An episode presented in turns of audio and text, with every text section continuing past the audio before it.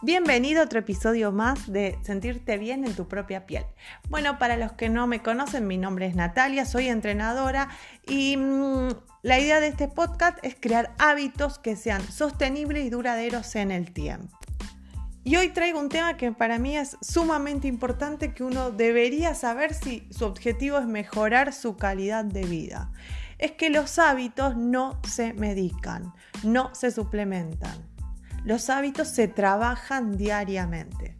Los hábitos uno lo trae acarriado desde que es niño, por herencia familiar, sus padres, el entorno, la familia en general, y se van afianzando en nosotros como raíces. Van afianzando este árbol, por decirlo de alguna manera, con sus ramas, sus hojas. ¿Qué pasa? En el, si vos tenés un problema de colesterol, por decir algo, por decir una enfermedad o un, no sé, diabetes tipo 2, eh, cuando uno va al médico, te medican, te medican para que, bueno, vos estés mejor.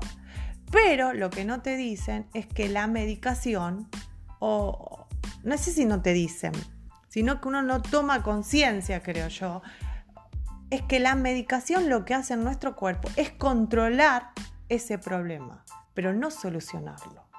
Para solucionar ese problema, nosotros tenemos que ir a la raíz, a la fuente.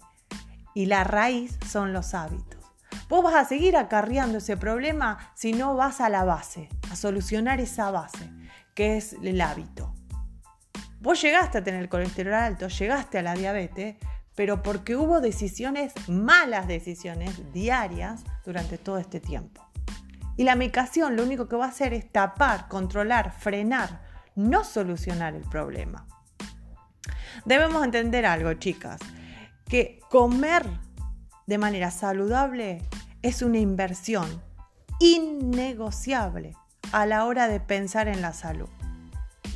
No tenemos que esperar a enfermarnos para pensar en la salud como que le tenemos que dar prioridad.